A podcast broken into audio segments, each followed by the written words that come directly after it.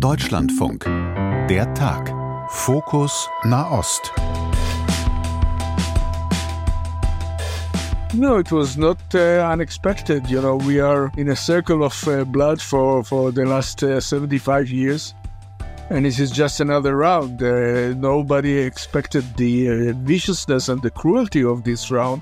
Nein, der Terrorangriff der Hamas ist für ihn keine Überraschung gewesen, sondern eine neue Runde der Gewalt in diesem 75-jährigen Konflikt. Auch wenn keiner diese Bösartigkeit und Grausamkeit dieser Runde erwartet hat. Das sagt Rami El-Halan. Er hat vor über 25 Jahren seine 14-jährige Tochter verloren bei einem Selbstmordanschlag der Hamas. Heute setzt er sich gemeinsam mit palästinensischen Vätern, deren Kinder von israelischen Soldaten getötet worden sind, für Frieden ein. You cannot uh, annihilate uh, Hamas. You cannot uh, uh ignore 6 million people, Palestinians, living here in the uh, Holy Land. And you cannot expect them to go away. They will not go away. We will not go away. We are doomed to live here together and we have to choose whether to share this land or to share the graveyard under it. Man kann die Hamas nicht auslöschen, man kann sechs Millionen Palästinenser nicht ignorieren, die hier im Heiligen Land leben. Und man kann nicht erwarten, dass sie gehen. Sie werden nicht gehen, wir werden nicht gehen, sagt er. Wir sind dazu verdammt, hier zu leben und wir können wählen, teilen wir dieses Land oder teilen wir den Friedhof darunter. Auf Rami El-Halan kommen wir am Ende dieses Podcasts noch einmal zu sprechen, in dem es wieder um Empathie gehen soll, nicht wie letzte Woche aus palästinensischer, sondern dieses Mal aus der israelischen Perspektive. Und ich bin Philipp May, vielen Dank, dass Sie dabei sind. Deswegen kann es dann passieren, dass man glaubt, dass man übergriffig ist oder auch untergriffig oder dass man nicht die richtigen Worte findet oder dass man in Fettnäpfchen tritt. Das Risiko muss man einfach eingehen, wenn wir nach einem neuen Werkzeugkasten äh, suchen, um, um die Situation, in der wir uns befinden, irgendwie äh, zu sprechen. Okay. Dann halte ich, halte ich fest, Stammeln, Übergriffigkeit, Untergriffigkeit, Fettnäpfchen ist erlaubt. Das war unverkennbar. Ich, aber vor allem davor, das war Professor Nathan Schneider. Er ist 1954 in Mannheim geboren, als Kind polnischer Juden, Shoah-Überlebenden. Mit 20 ist er dann nach Israel ausgewandert. Er ist emeritierter Professor für Soziologie an der Akademischen Hochschule Tel Aviv und er ist ins ARD-Studio in Tel Aviv gekommen, um mit mir zu sprechen. Und nicht nur mit mir, auch unser Korrespondent Jan-Christoph Kitzler ist dazugekommen. Ich bin natürlich in der Rolle dessen, der von außen drauf guckt und gleichzeitig irgendwie auch betroffen ist und, und äh, aber ja, gleich, dann immer auch schon die Fragen beantworten muss manchmal oder äh, gefragt wird, die hier noch keiner gestellt haben will. Ne? So, das, das, das, ist, das ist ein bisschen mein Problem manchmal, aber das können wir gleich irgendwie alles besprechen natürlich. Ne? Genau. Ja, das tun wir auch. Und Sie sehen es an der Länge dieser Folge. Wir besprechen noch ein paar Sachen mehr. Professor Schneider, ich habe Sie am Sonntag, den 29. Oktober, frühmorgens bei uns im Interview im Deutschlandfunk gehört und mein erster Impuls war, ich möchte Sie gerne in Arm nehmen, wie Sie Ihre Getroffenheit, Ihre Angefasstheit von den Ereignissen des 7. Oktobers, diesem Zivilisationsbruch, so haben Sie es gesagt, geschildert haben. Und jetzt kommt die Frage, auf die Sie schon gewartet haben. Wie geht es Ihnen jetzt? Sag mal, es geht mir bestimmt etwas besser als am 29. Oktober, als sie mich äh, hörten. Und ich wollte auch gar nicht in den Arm genommen werden. Mhm. Das war gar nicht meine Absicht, als ich da gesprochen habe. Äh, es war eine Interviewanfrage, die schon viel früher kam. Und ich habe immer gesagt, ich kann noch nicht reden, ich will noch nicht reden. Jemand, der gerne redet, plötzlich äh, sprachlos. Und dann habe ich dann doch versucht, irgendwie diese Sprachlosigkeit mit Worten einzurahmen. Und äh, es geht mir immer noch so. Also es geht mir immer noch so, dass äh, wir leben ja hier in einer in einer anderen Zeit und auch nicht nur in einem anderen Raum als, als Ihre Hörer und Hörerinnen in Deutschland. Wir gehen am 7. Oktober schlafen und wir wachen am nächsten Morgen am 7. Oktober wieder auf. Hm. Und woanders, glaube ich, geht die Zeit weiter. Und äh, jetzt sind wir schon fast äh, Ende November. Äh, aber das ist nur auf dem Kalender. Äh, gefühlt sind wir im 7. Oktober. Morgens, mittags, abends, na, und dann wachen wir wieder auf und es ist wieder 7. Oktober. Und äh, auch mit der Hoffnung, dass das alles vielleicht ein böser Traum war und dass wir dann am nächsten Morgen aufwachen und das hat es gar nicht gegeben. Es ist eine merkwürdige, fast schon mythische Zeit, in der wir hier leben. Äh, die Stadt Tel Aviv äh, kommt langsam zu sich.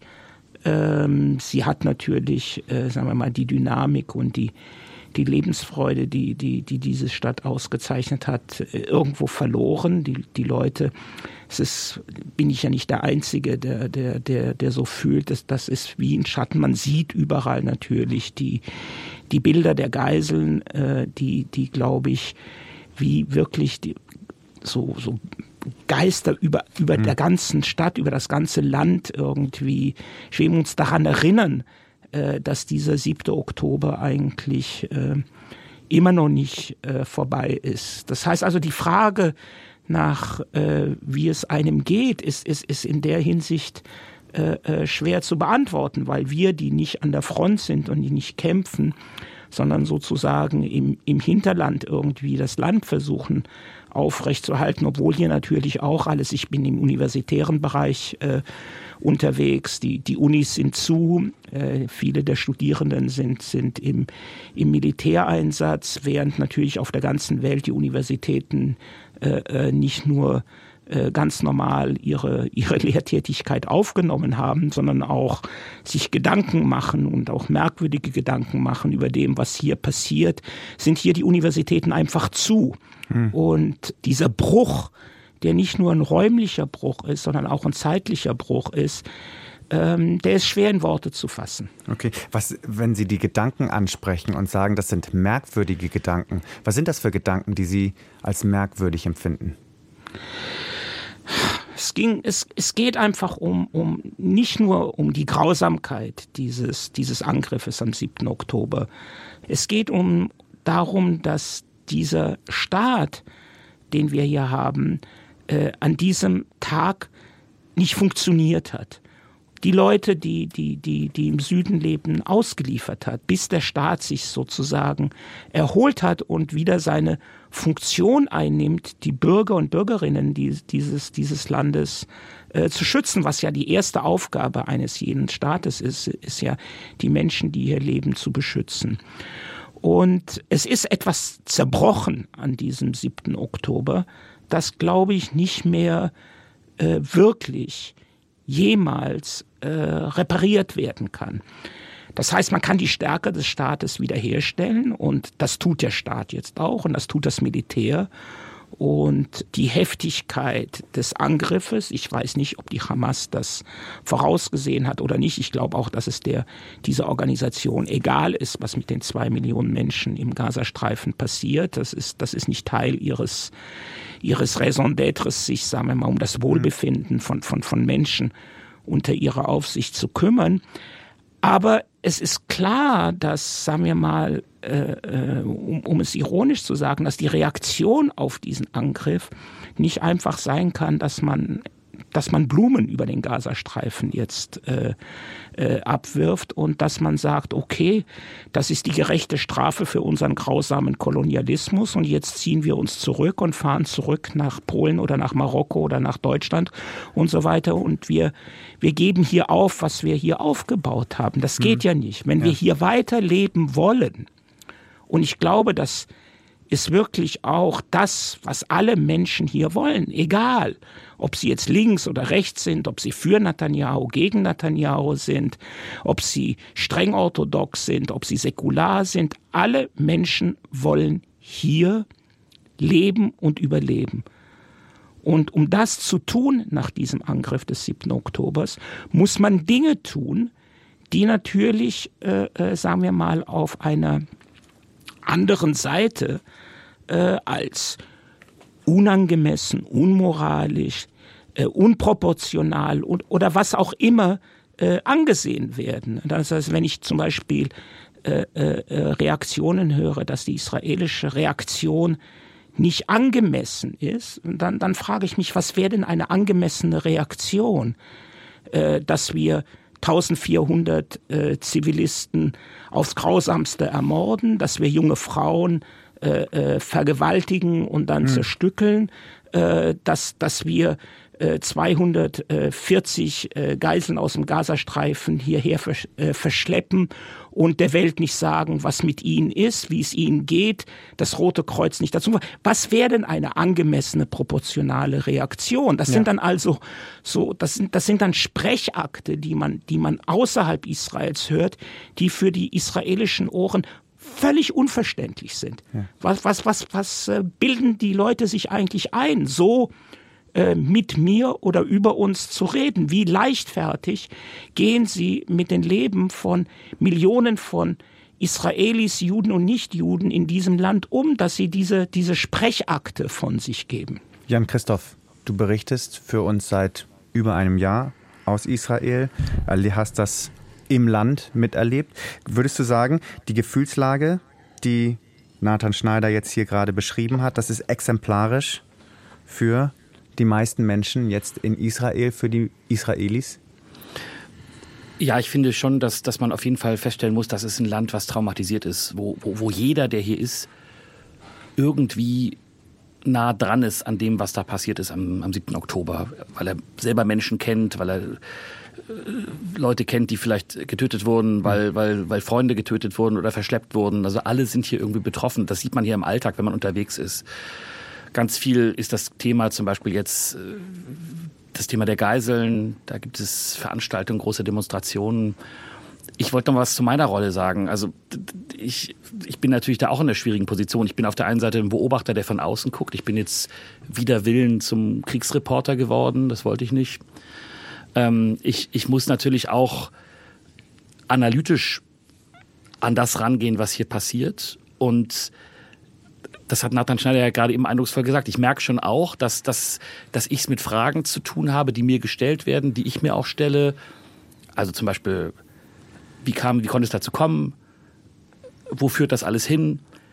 Ist das im Gazastreifen jetzt angemessen, was da passiert? Das sind Fragen, die, die, die, die auftauchen auch in, in, in, den, in, in meiner Arbeit, die mir gestellt werden. Und da merke ich, das sind Fragen, da gibt es hier viele, viele Menschen, die die einfach nicht ertragen, diese Fragen. Und damit muss man irgendwie umgehen, wenn man hier im Alltag unterwegs ist. Und gleichzeitig ist meine Situation, ich bin natürlich auch total sehr stark eingebunden ins aktuelle Geschäft. Ich mhm. muss immer gucken, was ist heute los in Gaza, was ist mit dem Schifa-Krankenhaus und äh, wo sind die Hamas-Führer und, und, und wie weit ist jetzt die Offensive. Und in diesem Geschäft finde ich es total wichtig und gleichzeitig schwierig, immer noch den Blick für zurück sich zu bewahren und, und immer zu gucken, okay, nochmal zurück, 7. Oktober, was ist da passiert, was hat das ausgelöst? Und das in diesem ganzen aktuellen Kriegsreporter-Dasein nicht aus dem Blick zu verlieren, das ist, finde ich, eine große Herausforderung. Und das ist auch ganz wichtig, wenn man, wenn man versucht, in der Situation irgendwie in der Balance zu bleiben und, und, und mhm auf beide Seiten zu gucken. Das ist so meine, meine Situation gerade. Wie geht es eigentlich den arabischstämmigen Israelis? Fühlen die ähnlich in dieser Situation? Also ich fand das für meine Berichterstattung wichtig, in einem bestimmten Punkt auch mal zu sagen, es gibt hier nicht nur jüdische Opfer. Es sind auch Muslime getötet worden. Es gibt beduinische Gemeinschaften äh, in der Negev-Wüste, die sind auch, die haben auch Opfer zu beklagen. Da gibt's thailändische Arbeiter. Thailändische Arbeiter. Da gibt es auch ganz viel, ganz viel Trauer. Das wurde, glaube ich, so ein bisschen vergessen. Natürlich ist dieser Angriff ein Angriff auf den jüdischen Staat gewesen. Ne? Das kann man, glaube ich, so sagen. Aber trotzdem gibt es auch Trauer bei arabischen Israelis zum Beispiel. Und vielleicht wurde die auch ein bisschen wenig gesehen. Ich habe da versucht, darüber zu berichten. Ansonsten muss man schon feststellen, dass, dass, dass ich das sehr befremdlich finde, auch mit palästinensischen Freunden, die ich habe oder Bekannten oder Leuten, die ich spreche, wie schwer die sich tun, das, was da passiert ist, dieser Terror, diese Barbarei vom 7. Oktober, ganz, ganz klar zu verurteilen. Die haben jetzt natürlich den totalen Blick auf das, was im Gazastreifen passiert und sind solidarisch mit der Zivilbevölkerung, die dort leidet. Und sind sehr schnell, viele, die ich kenne, auch wieder in so eine historische, die eigentlichen Opfer sind doch wir. Wir haben doch die Nakba erlebt. Perspektive gekommen. Hm. Und das finde ich manchmal befremdlich, wo ich so denke, Mensch, sagt es doch wenigstens einmal. Und, und äh, das, ist, das ist eine Frage, die, die, die, die ist echt schwierig in der jetzigen Situation. Ich finde es erstmal ein gutes Zeichen, dass nicht das passiert ist, was die Hamas wollte, nämlich dass die palästinensische Bevölkerung in Israel, in der, in der Westbank, im Westjordanland einsteigt in diesen Krieg. Das ist nicht passiert. Das muss man erstmal erstmal feststellen. Die haben sich nicht daran beteiligt.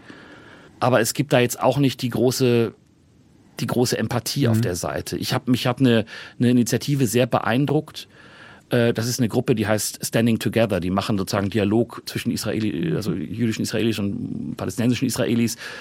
Und die haben hier an mehreren Orten immer wieder Aktionen gemacht, die sagen, wir müssen gerade jetzt zeigen, es gibt Brücken zwischen uns beiden. Und die haben zum Beispiel in Jerusalem Plakate aufgehängt, da steht drauf, wir stehen das zusammen durch, auf Hebräisch und auf Arabisch. Die mussten sie dann abnehmen, weil die Polizei was dagegen hatte. Ach. Das haben sie mir auch berichtet. Das ist natürlich dann echt auch bitter. Aber es gibt diese Leute und diese Geschichten muss man auch erzählen. Ja. Du hast gerade gesagt, die Kalkulation der Hamas in Israel ist nicht aufgegangen. Wo man allerdings schon sagen muss, die Kalkulation der Hamas ist zumindest ein Stück weit aufgegangen, wenn wir die ganze Welt sehen. Für den Großteil der Welt ist nicht mehr der 7. Oktober, so wie bei Nathan Schneider immer noch der 7. Oktober ist, sondern da ist mittlerweile der 17. November. Und die schrecklichen Bilder vom 7. Oktober werden eben zunehmend überlagert von diesen schrecklichen Bildern aus Gaza und in einer großen Mehrheit schreit die Welt mit Ausnahme großer Teile des Westens aufhören mit dem Bombardement, mit diesem Krieg in Gaza.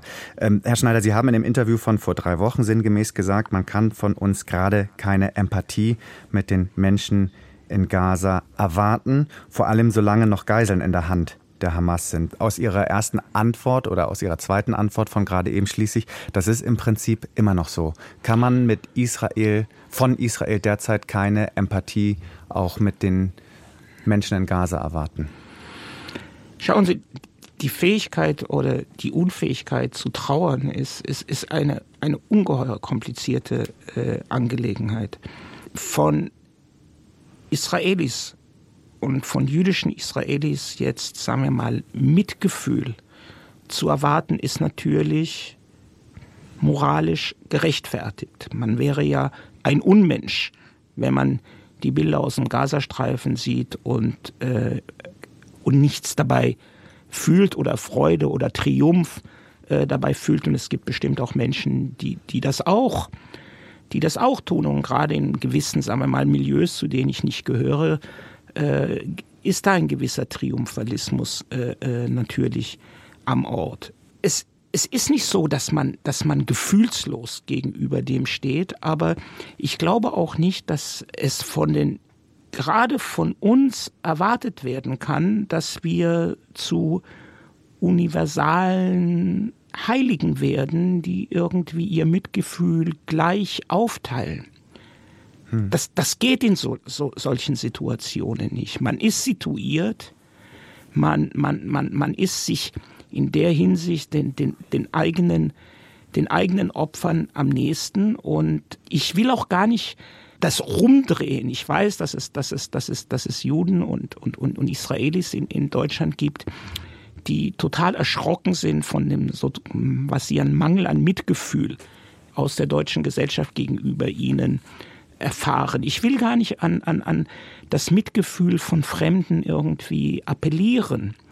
Ich glaube, wenn zum Beispiel als Vater einer, einer, einer 29-jährigen äh, äh, Tochter, die äh, mir einige Tage äh, vor dem 7. Oktober über diese Party, über diesen Rave erzählt hat und die sich überlegt hat, ob sie da nicht ähm, eventuell sogar hinfahren sollte, äh, dann erfuhr ähm, am 7. Oktober, dass gute bekannte Frauen äh, äh, da aufs Grausamste äh, ermordet und, und äh, nicht nur ermordet worden äh, sind und dass man sich dann als Vater natürlich die ganze Zeit mit einem verknoteten Bauch irgendwie damit auseinandersetzen muss, dass die eigene Tochter hätte das hätte der eigenen Tochter passieren können. Die könnte jetzt ermordet, vergewaltigt, die könnte jetzt im Gazastreifen verschleppt sein. Und dass dieses, dass dieses Gefühl einem so überwältigt, ne, als Vater auch und, und, und als Bürger dieses Landes, äh, dann, äh, sagen wir mal, jemand, der, der die Medien gerade aus Deutschland, aber nicht nur aus Deutschland verfolgt, den Vorwurf gemacht bekommt, dass er nicht genug mitfühlt mit den Opfern im Gazastreifen, das, das kann ich natürlich kognitiv und intellektuell äh, äh, aufnehmen, aber es kommt nicht wirklich an, hm. wenn, wenn, Sie verstehen, was ich meine. Das ja. macht mich vielleicht nicht zu einem moralischen Apostel, aber und ich muss damit, ich muss auch damit leben. Es ist ja nicht so, äh, dass das, was im Gazastreifen passiert, äh, völlig an uns äh, vorbeigeht. Überhaupt nicht. Wir als Israelis sind uns bewusst, dass wir politische, politische Verantwortung für das übernehmen, wie unsere Armee darauf reagiert. Die meisten Leute hier, ich einbezogen, sind davon überzeugt, dass die Reaktion richtig und angemessen ist und dass wir in einer Situation jetzt leben, in dem die Leute wieder in den Süden Israels zurückkehren können und auch hundertprozentig, also hundertprozentig, 98 prozentig davon überzeugt sind, dass so etwas nicht wieder passiert. Hm. Und die absolute Kapitulation der Hamas ist eine Grundbedingung dafür. Ja. Und wie die durchgeführt werden muss, das mag der richtige Weg sein. Ich bin nicht hundertprozentig sicher, ich bin kein Armeemensch mehr. Aber das mag der richtige Weg sein.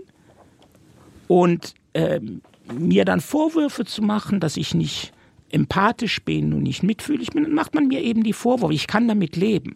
Politische Verantwortung aber dafür tragen wir allein. Die politische Verantwortung für die Konsequenzen eines Waffenstillstandes, einer anderen Kriegsführung, die trägt man ja nicht in Deutschland. Die trägt weder die Kulturelite noch die politische Elite. Wir zeichnen dafür verantwortlich. Mir geht es also nicht um Mitgefühl, sondern es geht mir um politische Verantwortung. Und politische Verantwortung übernehmen wir für das, was äh, in unserem Namen dort geschieht. Es ist ja auch ein totales Dilemma, wie wir da drauf schauen. Ne? Wir haben den 7. Oktober erlebt und das war ein, ein Tag, an dem die Menschen, die verschleppt wurden, die Menschen, die getötet wurden, völlig entmenschlicht wurden. Wir haben, wir haben, wir haben alle Ausschnitte von Videos gesehen. Ich war in einem Zentrum, das war, glaube ich, mein schlimmster Termin, wo, wo versucht wurde, Leichen, die furchtbar hingerichtet, äh, zugerichtet waren, zu identifizieren. Und dann stelle ich jetzt aber fest, hier natürlich in der Rhetorik, und ich, das ist kein Vorwurf, ich, ich, ich stelle das einfach fest, dass auch äh, in Teilen des Diskurses hier natürlich auch eine Entmenschlichung der anderen Seite gerade stattfindet, im, als Ausgleich dafür.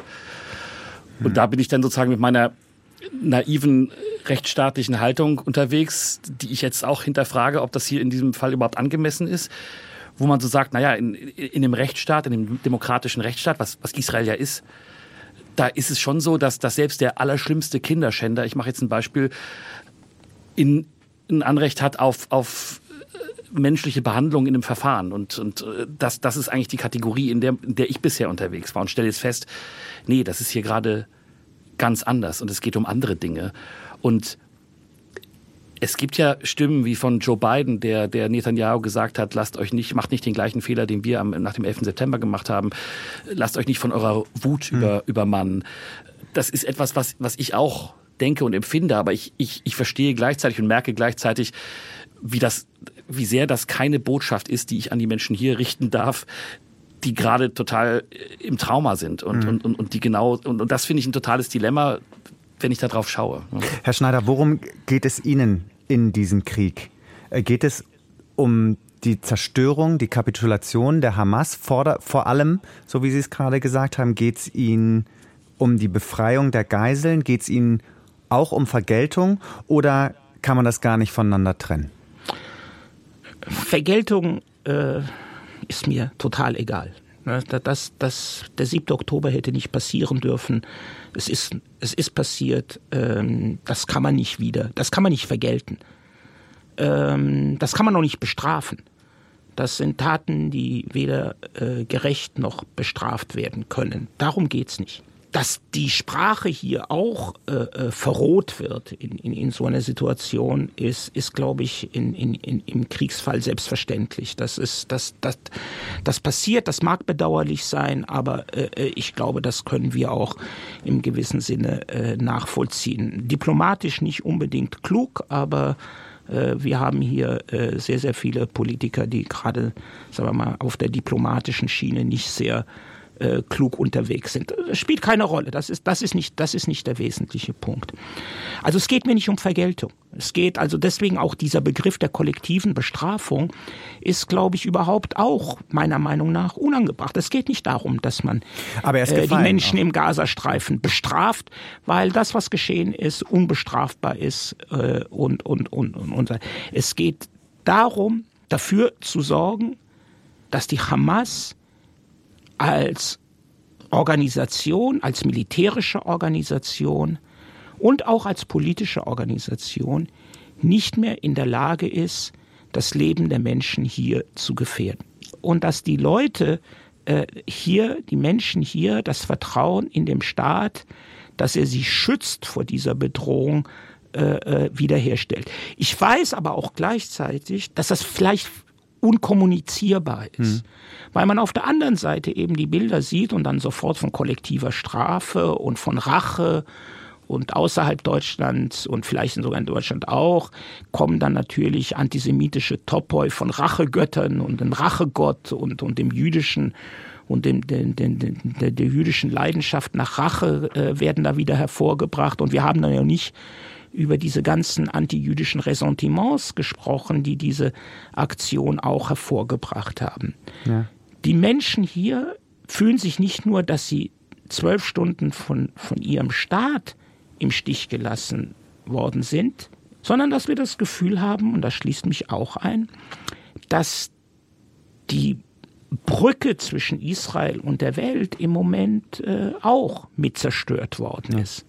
Das heißt also, dass, dass, dass diese, diese Gefühlslage und auch die kognitive Lage und auch die militärische Lage, in der wir uns hier befinden, nicht mehr kommunizierbar ist und dass sogar mein Sprechen hier in diesem, in diesem Programm äh, Teil der Nicht-Kommunizierbarkeit dieser Geschichte ist. Ne?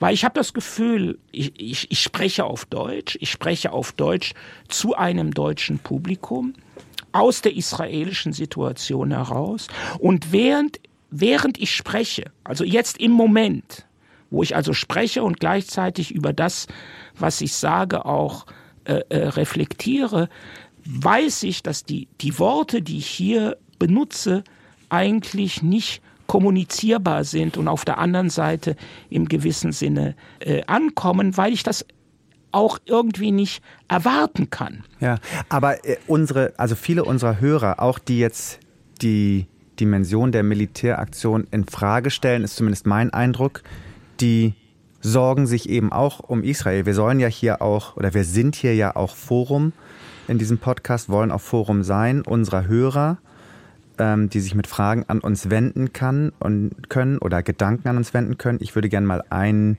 Gedanken vorlesen von Paul. Der hat geschrieben, die augenscheinlichen Parallelen zwischen 9-11 und dem derzeitigen Einmarsch und Bombardements Israels in den Gazastreifen. Diskursiv wird im Rahmen der konservativen Politik von einer Ausmerzung der Hamas geredet. Gleichzeitig ist es augenscheinlich, dass das derzeitige Leid beider Seiten, aber gerade auf Seiten der Palästinenser als unterdrücktes Volk zu einer Verbitterung und Traumatisierung führt und die nur umso mehr den Nährboden für Terrorismus und Hass gegen den Staat Israel führt. Also dieses klassische Bild von der Spirale der Gewalt, die am Ende zu weniger Sicherheit gegenüber Israel führt. Können Sie damit etwas anfangen? Was soll ich dazu sagen? Äh, ähm, es ist ja auch so, dass die äh, äh, arabischen Staaten äh, in, in unserer Umgebung ja es praktisch von Israel erwarten, die Hamas auszulöschen. Ägypten auf jeden Fall, Jordanien auch, Saudi-Arabien auch. Die können das natürlich nicht offen sagen, ne, weil, weil sie dazu verpflichtet sind, irgendwie Solidarität mit ihren äh, äh aber sie sind ja vom, von, von diesem eliminatorischen Dschihadismus genauso bedroht im gewissen Sinne. Das wissen sie auch, wie, wie, wie, wie wir Juden hier in Israel auch. Ähm, deswegen dieses Argument, ne, Spirale der Gewalt. Ja, was ist die Alternative? Keine Gewalt anwenden? Also, das, äh, es bleibt uns in dem Sinne von meiner Position aus gesprochen keine Wahl, aber ich weiß auch, dass das äh, für sagen wir mal Menschen, die in einem anderen in einem anderen Raum und in einer anderen Zeit leben. Wie, wie kommuniziert man äh, äh, in eine Nachkriegswelt die hm. Gegenwart von Krieg? Wie kommuniziert man in eine Welt, die von dieser institutionellen Gewalt eigentlich keine Ahnung mehr hat? Ne? Und ich möchte jetzt gar nicht in die historischen Parallelen hineingehen. Ne? Aber dass, dass, dass, dass einer der, der, der, der grausamsten Regime, die, die, die, die, die es in der Geschichte gab, wurden ja mit einem Akt der Gewalt, und ich rede jetzt von 1945 Deutschland, mit einem extremen Akt der Gewalt besiegt, mit einer absoluten Kapitulation. Und ich will das überhaupt nicht vergleichen. Und dass daraus dann sozusagen der Westen sich neu hat entwickeln können, hm. wird jetzt als ein, einen, als ein normatives Bild gesehen, das von uns sozusagen nachgeahmt werden muss. Und dann kommen dann so Sätze von Spirale der Gewalt und so weiter. Und man vergessen hat, dass dieses Nachkriegsdeutschland und Nachkriegseuropa ja erst aus der, aus praktisch aus den zerstörten äh, Städten äh, entstanden ist. Und dieses Gefälle, äh, äh glaube ich, ähm, meiner Meinung nach, äh, und es kann sein, dass ich da dass ich da nicht hundertprozentig richtig liege. Aber meiner Meinung nach wird dieses Gefälle in Deutschland selbst gar nicht mehr gesehen. Das heißt also, dass in Deutschland selbst dieses Nachkriegsbewusstsein irgendwie schon immer existiert hat und man gar nicht mehr das historische Bewusstsein hat, auf was sich diese Nachkriegsmentalität eigentlich äh, gestützt hat. Und zwar auf die, auf die konzentrierte militärische Gewalt der äh, Sowjetunion und der Vereinigten Staaten, die diesen Staat eigentlich, äh, die dieses Nazi-Deutschland vollkommen zerstört haben. Jan. Und auch keine Rücksicht auf die Zivilbevölkerung genommen haben, wenn ich das noch ja. dazu sagen kann. Und daraus entstand dann dieses, dieses liberale, demokratische Teil von Europa und die dann auf uns schaut und sagt, na, ihr macht da totale Fehler. Das geht nicht so. Es wird eine Spirale der Wald, Gewalt geben und äh, das bringt keinen Frieden. Ja, was denn sonst? Ne? Ja, ähm, nichtsdestotrotz finden immer wieder auch israelische Stimmen den Weg nach Deutschland, gerade von Angehörigen von Geiseln, die sagen, kein Krieg, sondern verhandeln, auch gerade um die Geiseln freizubekommen. Ist das eine verzerrte Wahrnehmung? Sind das Einzelstimmen? Jan Christoph, wie nimmst du das wahr? Nee, das sind schon viele. Es gibt auch viel Solidarität mit den Geiseln. Es gibt halt Menschen, die sich wirklich sorgen, dass je intensiver dieser Krieg geführt wird, desto geringer die Chancen werden, auf dem Verhandlungsweg was zu erreichen. Und die militärische Doktrin, wenn man hier sich die israelischen Streitkräfte anschaut oder auch die, die politische Führung Netanyahu, die sagen halt, wir müssen den Druck auf die Hamas maximal halten, damit sich dort überhaupt was bewegt. Und das ist der, der Gegensatz, den es da gibt. Die Angehörigen der Geiseln sagen, macht eine Feuerpause, seht zu, dass Verhandlungen zum Erfolg gebracht werden, denn es gibt ja diese Verhandlungen im Hintergrund und da gibt es auch wieder immer Gespräche und deswegen sagen sie, wir müssen innehalten, um diesen Deal zu ermöglichen. Aber ich glaube, dass die überwiegende Mehrheit das genauso sieht, wie Nathan Schneider das eben gesagt hat. Also das ist die eine Ebene eben. Es muss wieder möglich sein, sicher zu leben. Wir dürfen ja nicht vergessen, noch eine Viertelmillion Israelis ist gerade nicht in ihren Häusern. Die sind entweder an der Nordgrenze zum Libanon oder rund um den Gazastreifen evakuiert worden, weil es da nicht sicher ist. Und natürlich muss der israelische Staat auch dafür sorgen, eben mit der Zerschlagung der Strukturen der Hamas, dass das wieder möglich ist, dass dort wieder Leben möglich ist. Da geht es um die Existenz dieses Landes auch. Mhm.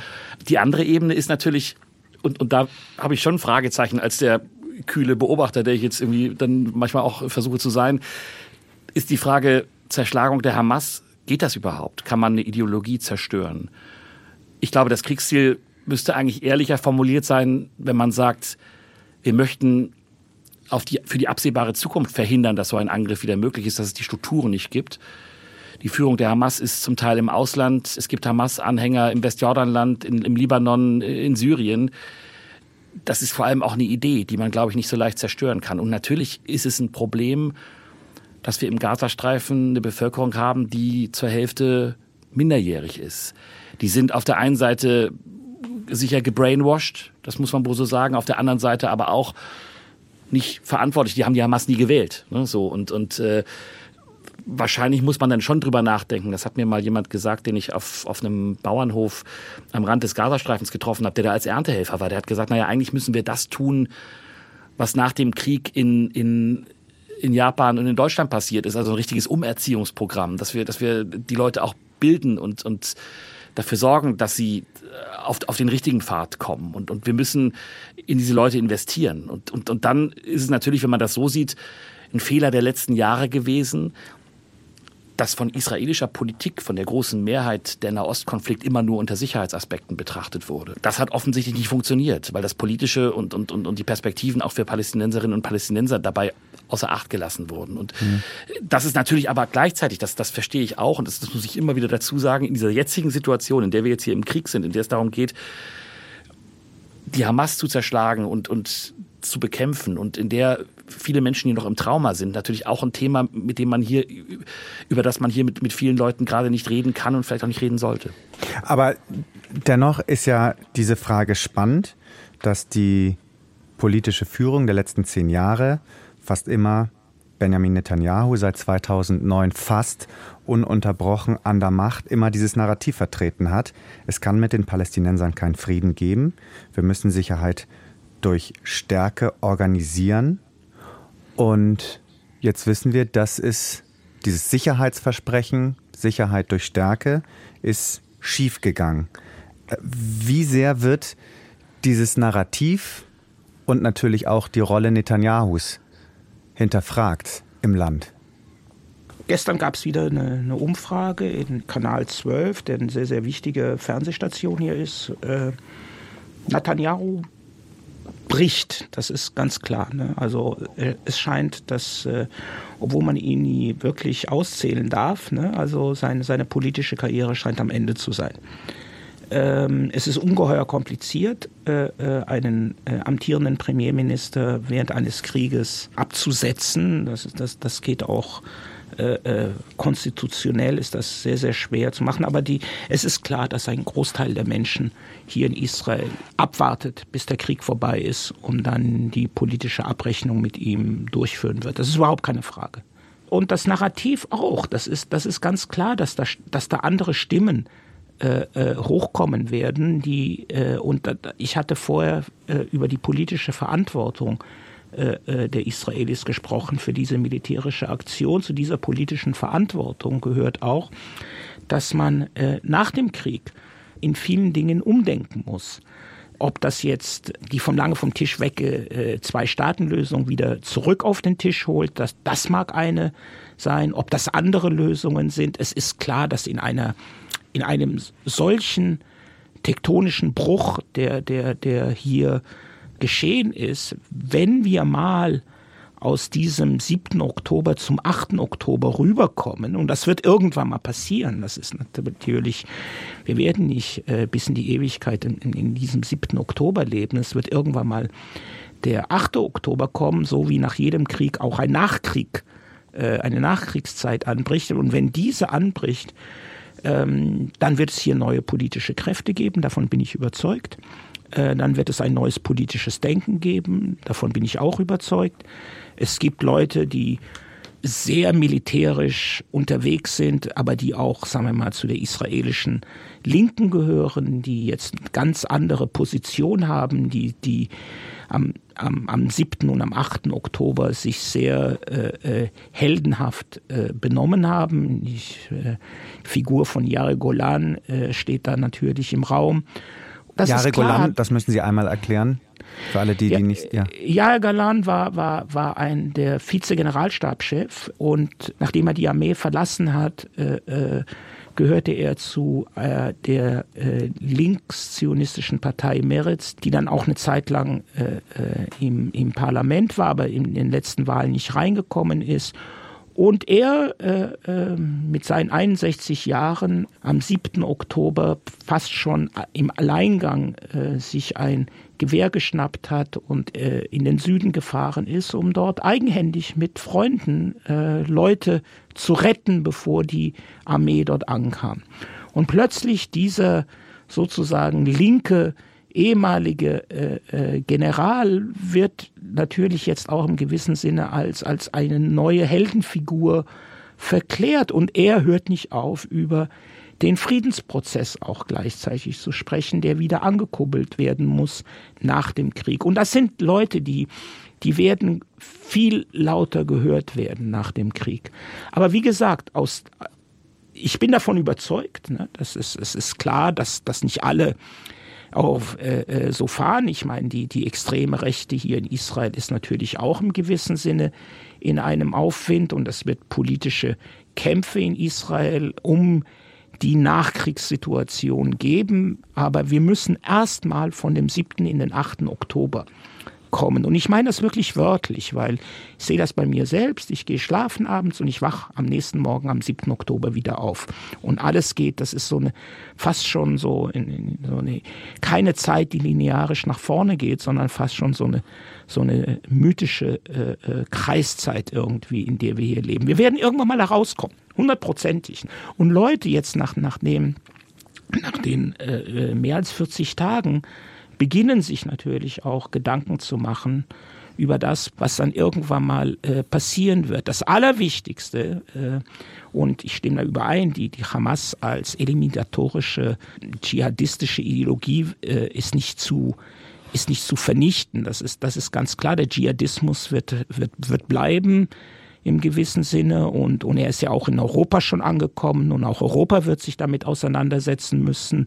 Aber dass die, die, die, die akute Bedrohung aus dem Gazastreifen, äh, dass die beseitigt werden muss, äh, no matter what, ist, äh, ist, ist, natürlich, ist natürlich klar.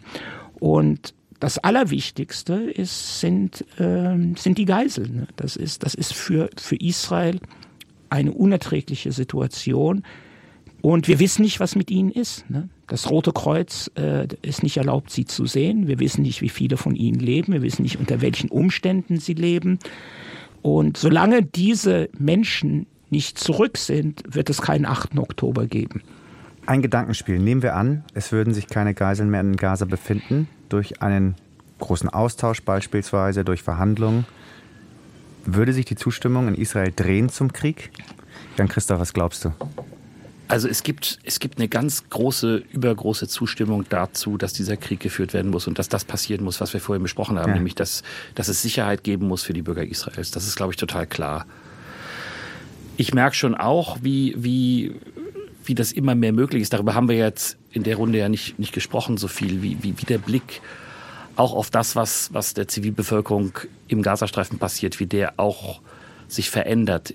Bei meinen Freunden, jedenfalls in Israel, da, da gibt es auch mehr Empathie, als das vielleicht am Anfang des Krieges möglich war. Das könnte sich natürlich noch weiter verändern. Und, und das beides muss man natürlich dann irgendwie zusammenbringen. Ne? Ich, ich, ich spreche hier mit Freunden, ich bin total dankbar, dass solche Gespräche möglich sind, natürlich auch über dieses Thema, was ist verhältnismäßig? Und, und äh, da gibt's eben zwei Ziele. Das, das eine ist eben das Geiselthema klären, das muss erledigt sein. Das zweite ist eben, die Strukturen der Hamas müssen zerstört sein. Und das ist halt ein Riesendilemma, was was jetzt, glaube ich, auch immer lauter werden wird hier in Israel, dass man eben in der Situation, in der sich die Hamas also mitten unter die Bevölkerung gemischt hat und bisher sind die Kämpfe vor allem im Norden, das wird auch im Süden weitergehen und, und da haben sich ja gerade Hunderttausende hingeflüchtet, weil sie denken, da ist es sicherer und weil sie auch dazu aufgefordert wurden.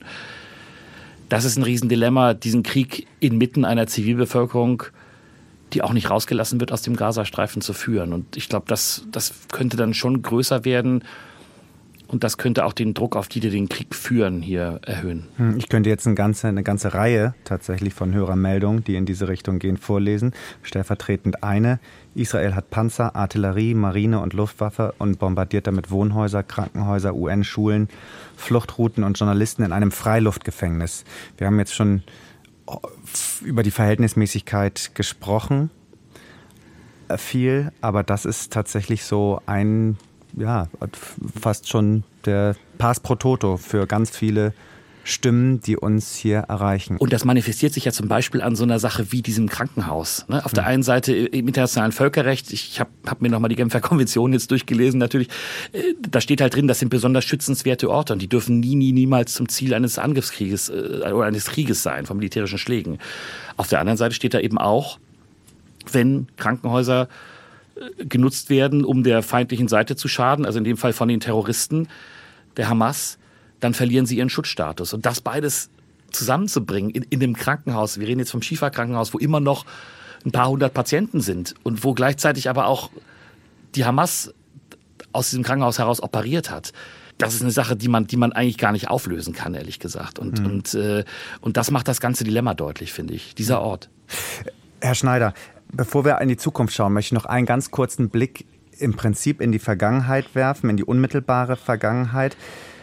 Der israelische Botschafter bei der UN hat sich sehr empört über Antonio Guterres, der den Hamas-Terrorakt verurteilt hat und dann ein Aber hinterhergeschickt hat. Dieser Krieg hat eine Vorgeschichte, hat er gesagt, und zwar vor allem den Siedlungsbau im Westjordanland benannt. Ist das legitim, dieses Aber? Er hat es gemacht. Dadurch wurde es legitim. Ähm, ganz einfach. Ähm, dieses Aber ist, ist, ist, ist, ist ja Teil des Problems. Ne? Das dieses Aber ist, ist genau dieses Problem. Es ist diese Unfähigkeit, äh, einen Moment äh, innezuhalten, um etwas zu verstehen. Kontext kann manchmal ein Problem sein. Und anstatt äh, unser Verständnis vorwärts zu treiben, blockiert es unser Verständnis.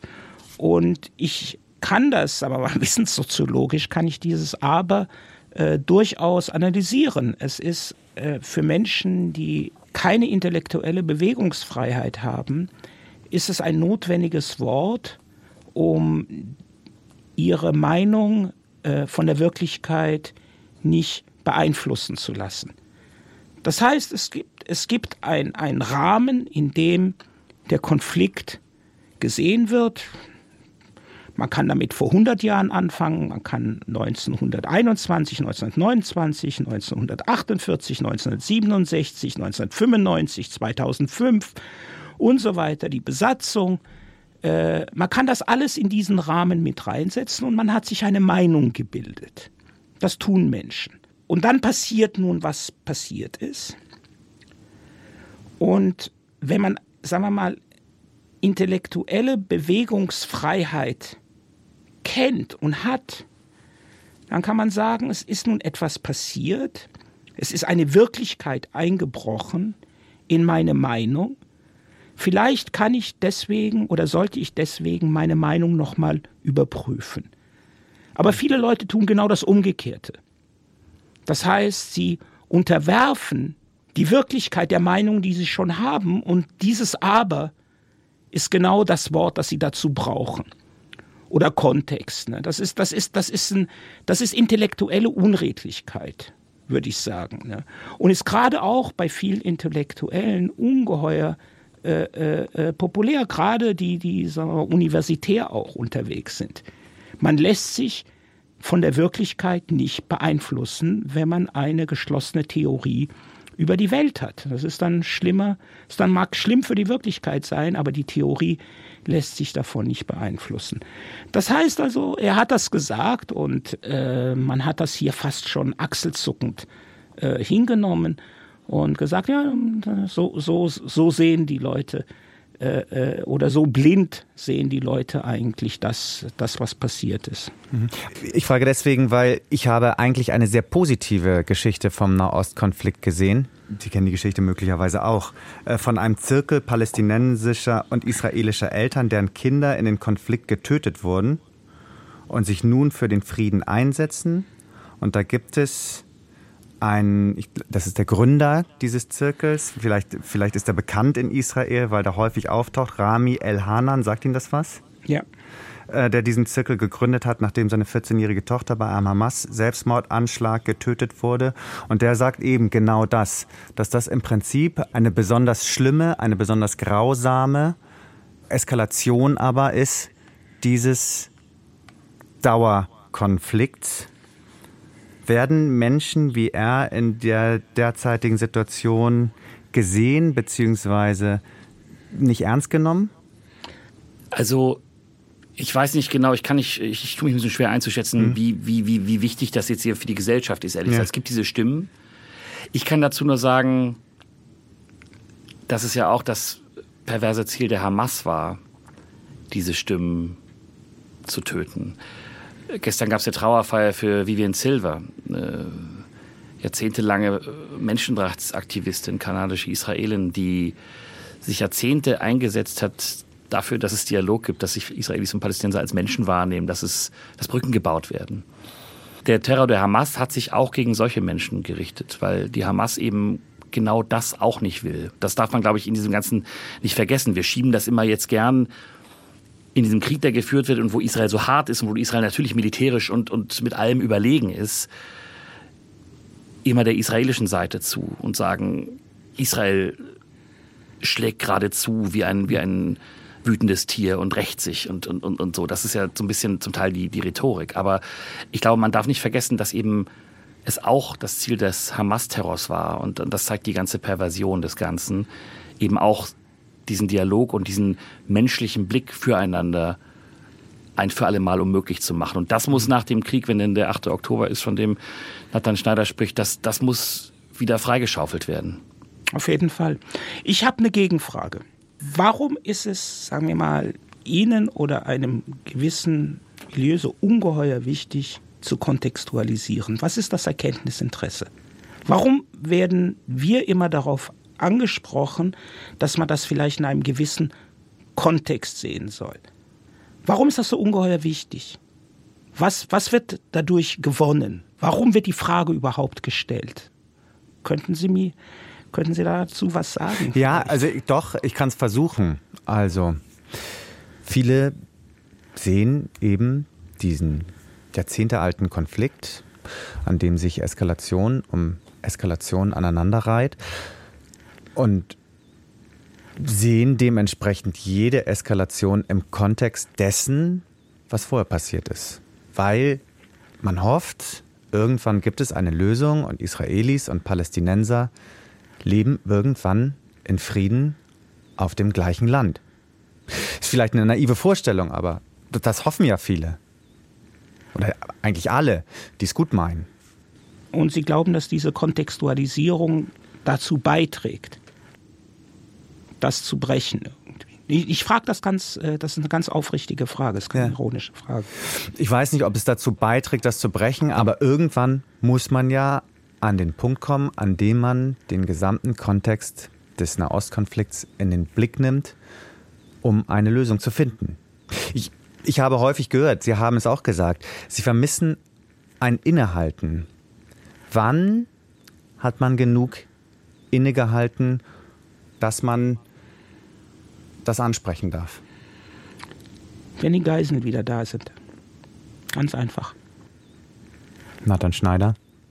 Jan-Christoph Kitzler, vielen Dank für das Gespräch. Danke von mir. Danke, dass das möglich war. Danke. Was bleibt außer der Erkenntnis, dass einfach gar nichts einfach ist in diesem so bitteren Konflikt, der wieder zum Krieg geworden ist? Vielleicht die Hoffnung, dass möglichst bald der 8. Oktober anbricht. Für Nathan Schneider, alle Israelis und alle Palästinenser, aber vor allem für die Geiseln und die Angehörigen der Opfer und die Zivilbevölkerung in Gaza. Ein langes Gespräch war das. Ich möchte ihn trotzdem direkt ans Herz legen, einfach weiterzuhören. Und zwar die neue Folge unseres Deutschlandfunk-Podcasts Players von unserer Sportredaktion. Im Mittelpunkt dort Alon Mayer, Präsident des jüdischen Sportdachverbands Maccabi Deutschland, über seinen Kampf für die Demokratie, für die Sicherheit der Juden in Deutschland und das Aufrechterhalten des gesellschaftlichen Dialogs. Players vom Deutschlandfunk steht bereits online. Und ab morgen steht dann ausnahmsweise auch noch eine weitere Sonderfolge von der Tag bereit von unserem Gasthost, wir tragen ihn sehr in unserem Herzen, Finn Starken. Ich bin Philipp May und habe dieser Folge von Fokus Nahost meine Stimme geliehen. Die meisten klugen Ideen im Vorfeld und danach kamen allerdings von der Redakteurin Sina Fröndrich.